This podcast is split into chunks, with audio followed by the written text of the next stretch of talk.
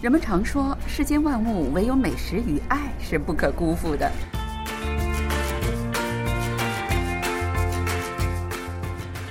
听众朋友，大家好，又到了我们每周一次的韩国万象的节目时间了。我是小南。中国美食的魅力呢，不仅在于它的色香，还有味儿，呃。更主要的呢，就是其中还有很多无穷无尽的美丽的历史故事在其中哈。今天呢，有请呃专门以研究和讲解中国美食当中的一个历史故事为主题，跟韩国粉丝进行讲解和分享的网红陈慧英，我们介绍一下近期呀，他前往中国探访古代三国故事的美食之乡的收获和感想。慧英你好，请你先给我们的听众朋友们打个招呼好吗？听众朋友们，大家好，我是介绍美食历史的陈慧英。我是在 YouTube 史学电视，也就是 Sixta TV，介绍每道菜背后隐藏的有趣的故事，跟喜欢中餐、喜欢中国历史的粉丝们每周吃一顿美食的历史。哇，吃一顿美食，而是吃一顿美食的历史哈，我觉得非常的有趣，一定是。那你最近都在忙什么呀？运营自己的频道呀，每天看着自己主持的视频。我种种会发现很多不知道的地方，那为了弥补在我主持的时候的一些不足之处呢，去年开始我找一个专门培养播音员的学院，专门学习节目主持和播音学的课程。另外呢，为了让视频的内容更丰富多彩，在内容方面、编辑方面做了一些新的尝试。哇，真的是哈，不断的学习需要哈，包括这个播音主持要学习，而且我知道做这个网红视频是一个非常困难的事情，呃，比如说像我呢，就连想都不敢想，因为首先我对这个机器呀是有一种哦非常恐惧的这种感觉，因为这个编辑是一个太难的事儿了。我听说有的说录可能就是呃不会费很长时间，但是这个编辑据说是好像是呃耗时非常的大，是这样的吗？编辑啊，编辑的话，我是从一开始的时候有一个专门编辑的人帮我剪，但是现在的话，我慢慢适应过来了。现在我开始自己编了。对呀，因为你自己有一个呃自己的思路、自己的一些想法、自己的一个设计哈。要是你让别人给你编辑的话呀，可能有的时候会不不太符合你这个思路，对吧？而且最重要的是费用太高了，对吗？对。嗯，记得你上次哈来播音的时候告诉我们说，你有一个非常棒的这个计划，那就是去中国啊，直接去探访一些你所感兴趣的那个美食之路，然后呃探访当地的一些有关美食的历史故事。这个计划不知道过了这么久，你有没有实现啊？对的，谢谢你还记得我的美食之路的计划。像你这样粉丝的关心之下呢，我第一期的这个美食之路的过程已经顺利完成了。啊，那你去了哪儿啊？我去了四川的成都。哇哦，为什么一定是成都呢？首先呢是很简单的，就是我特别喜欢吃川菜嘛。我也是在实时电视介绍的菜当中，川菜占的比重比较大的原因也是这个。那每当有人请我吃饭，问我你要吃什么？那我就毫无犹豫的说要吃川菜了。可是我去中国出差工作那么多次啊，一直都没有机会去四川省吃川菜。那么这一次呢，我跟一些中国朋友一起访问了四川的成都，尽情享用了很多的四川的美食。哇，那不能不听听哈，因为这个川菜在中国可以说是八大菜系当中一个非常重要的这样的一个哈，也是最有人气的呃这样的呃一道菜啊。大部分韩国人都非常的喜欢吃川菜，是这样的吗？是的，因为这个韩国人也非常喜欢这个辣的味道嘛，所以呢，韩国人对这个麻辣的味道。感觉比较特殊而非常的熟悉的感觉，所以呢，很多韩国人也喜欢吃这样麻辣的一个味道。比如说这个麻辣豆腐，在韩国就是，呃，都一百多年，呃，一直受到这个韩国人的这个喜爱哈。对。呃，实际上这个辣呀，韩国的辣和这个四川的这个川菜的这个辣，呃，就是大部分人都知道是有一些区别的，是这样的吗？对，我觉得个人觉得是韩国的辣是一个香辣的一个味道。一个味儿，那么中国的这个麻辣的话，比较注重于麻的感觉。那这个韩国人的话，这个对麻的感觉不不太熟悉，但是吃起来是非常的好吃，所以很多韩国人喜欢吃这个麻辣味道。对，老一代的韩国人可能对这个麻的那个感觉哈，好像不太熟悉。我记得有一次带着这个呃朋友，呃带着一帮学生去中国青岛吃这个川菜，其中有一个男生。他吃了一半儿，站起来 就哦伸着舌头就往外跑。我说哇，你去哪儿啊？他说老师，我要上厕所去洗个舌头。他说我那个舌头现在麻的，那个没有感觉了啊，我我尝不出别的菜的感觉。他说去洗舌头，我说哇塞，你真聪明啊啊，呃，我觉得可能很多这个老一代的这个韩国人，他们对中国那个麻是这个感觉啊，好像现在这个年轻人很享受这个麻的感觉，是这样吗？对，你也知道，韩国已经掀起了这个麻辣的这个热潮，对吗？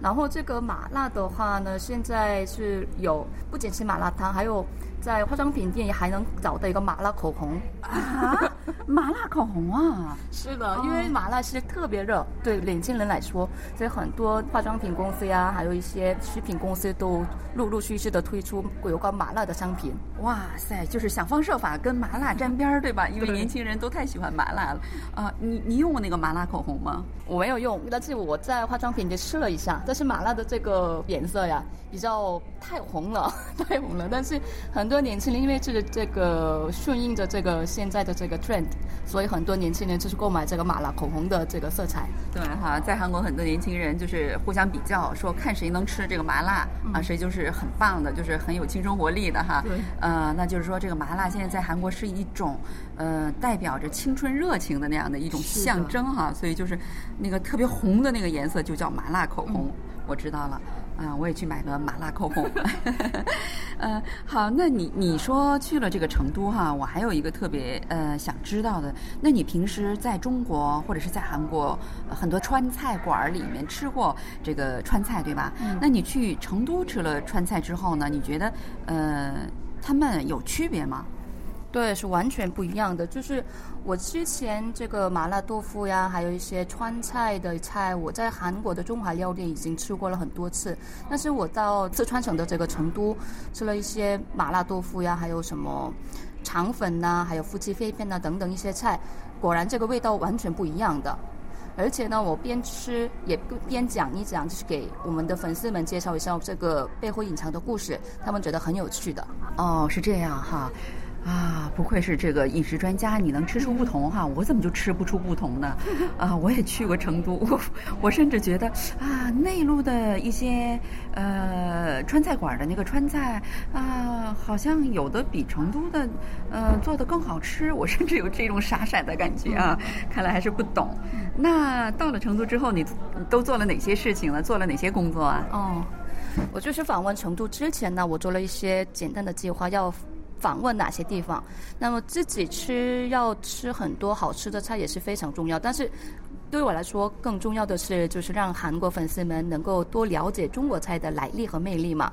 那么想要给粉丝们多尝一尝当地吃的川菜到底有什么不同，也顺便讲介绍一下这些川菜背后的隐藏的故事。那么在成都，我访问了一些陈马夫豆腐总店，点了马夫豆腐呀、夫妻片片呐、担担面，还有肠粉呐各种川菜之后呢，一边做这个吃货的同时，顺便也讲了这些菜的菜名是到底是怎么来的。比如说呢，就是陈马夫豆腐的总店的墙上还挂着很多的旧的照片。那么这个照片里呢，可以看到很多挑油的脚夫的影子。那他们经常是在旁边的小饭店买一点豆腐呀、牛肉呀之后，和他们卖的菜油给小饭店的老板娘做菜。结果呢，这位面上为在这些威马的老板娘做的豆腐才非常的好吃，人们开始把这道菜叫做陈马夫豆腐。那后来呢，这道菜已经改名为了今天的马府豆腐了。哇哦，我听了以后真的是很震撼啊！哦，我活这么多年，我也是今天刚知道呢。啊，真是太有意思了哈！啊，那你给粉丝们介绍这些的时候，那粉丝们的反应都是怎么样的？我在视频上已经上载了成都美食的第一部的影片，那还特别想让粉丝们能够欣赏到当地吃的川菜的美味。那么通过镜头呢，我特意做了一下对菜肴的特写。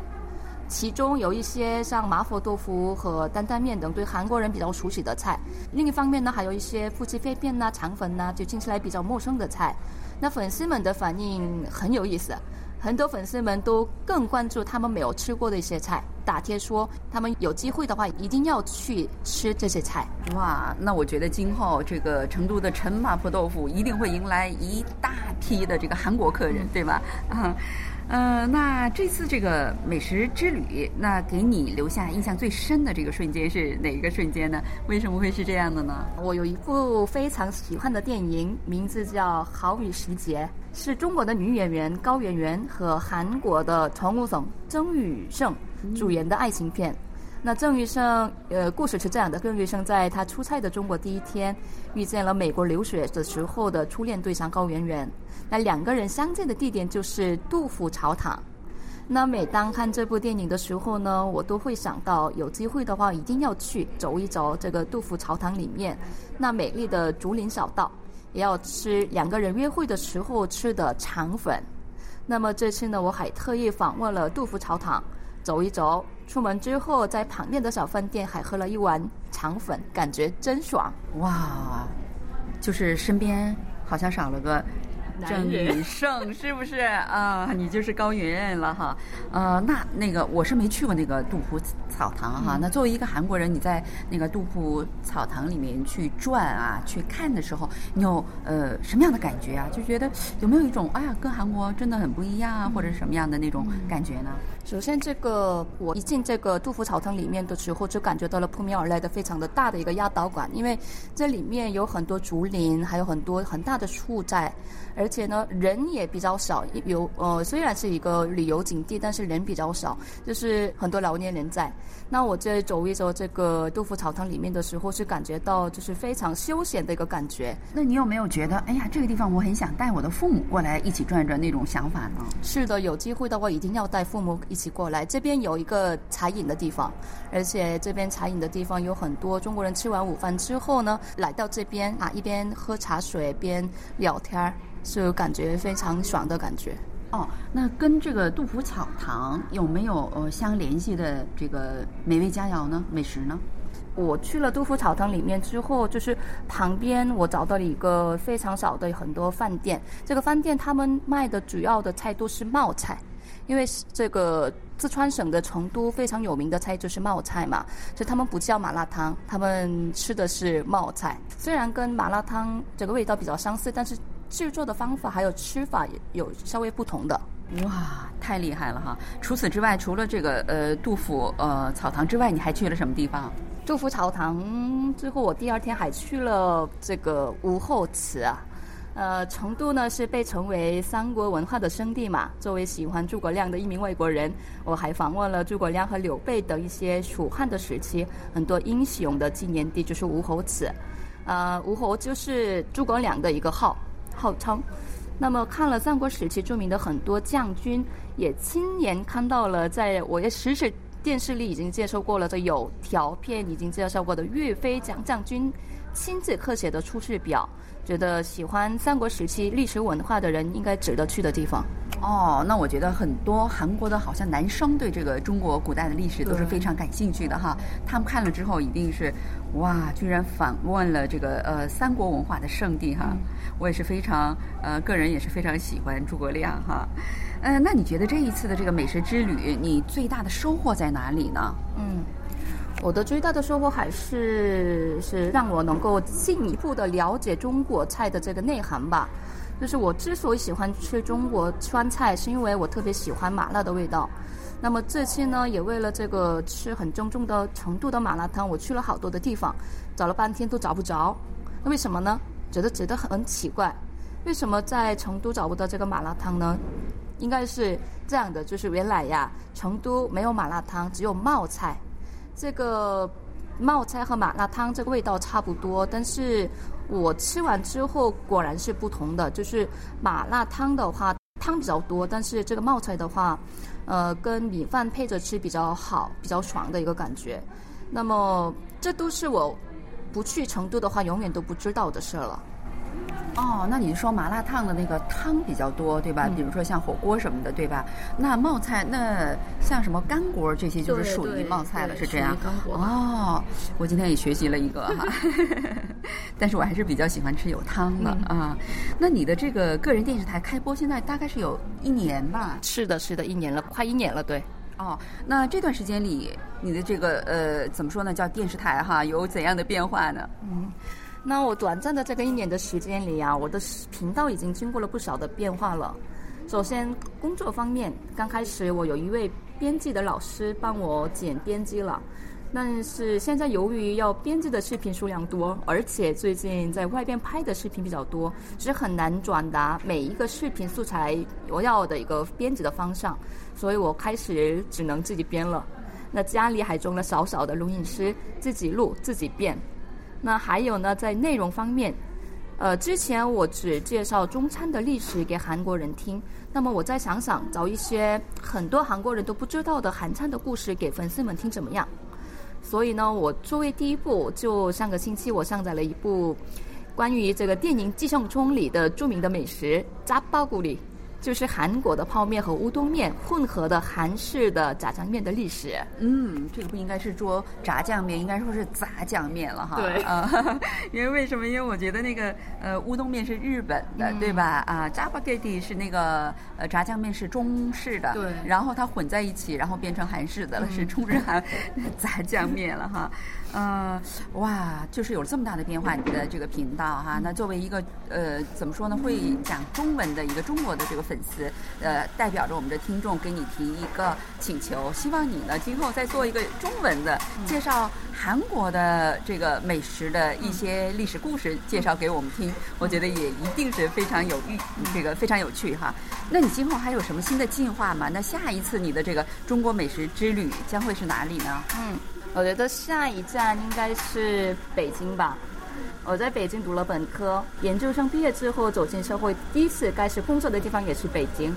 那北京对我来说可以说是一个第二个故乡了，尤其是在我在本科的时候，一直都在，一直都住在学校里，每三顿饭都在学校里吃。这不是我因为懒着吃饭或者是用功学习的原因，不是这样的，而是我在学校里的这个食堂的。和街上卖的一些小吃确实很好吃。那现在回国之后呢？谁问我你最想吃的中国菜是什么？我会回答：下课之后我在学校面试部吃的一碗牛肉面。那我们在我们学校里面，这个面比较有特色的，是有很多种类的面。那隔壁清华大学呢，有很多特色的菜，也有很多特色的菜。那我下次的话呢，要瞄准九零后、要零零后的粉丝们了，会访问北京市内的几所大学，想给大家介绍每所大学的特色菜。哇，那我觉得你一定找对地方了。我一直到现在，因为我的大学是在中国读的嘛，所以在我身体不好的时候，我在做梦的时候还是梦见，呃，上大学的时候学校食堂，呃，因为中国的这个学生食堂的水准是那个呃料理的水准是相当高的啊，是这样的。好了，听众朋友，因为时间关系呢，今天我们的呃节目呢，只能给大家介绍到这里。非常感谢陈慧英啊，百忙之中呃把这么珍贵的这个呃走访中国美食之旅的事情介绍给我们大家哈。那我们如果有机会的话，那么下次再请他来给我们介绍一些更加有趣的。刚才他说的这个中国大学食堂之旅，呃，介绍给大家听。好了，听众朋友，我们下一期再会，爱你一个 C 哦，爱你一个，再见。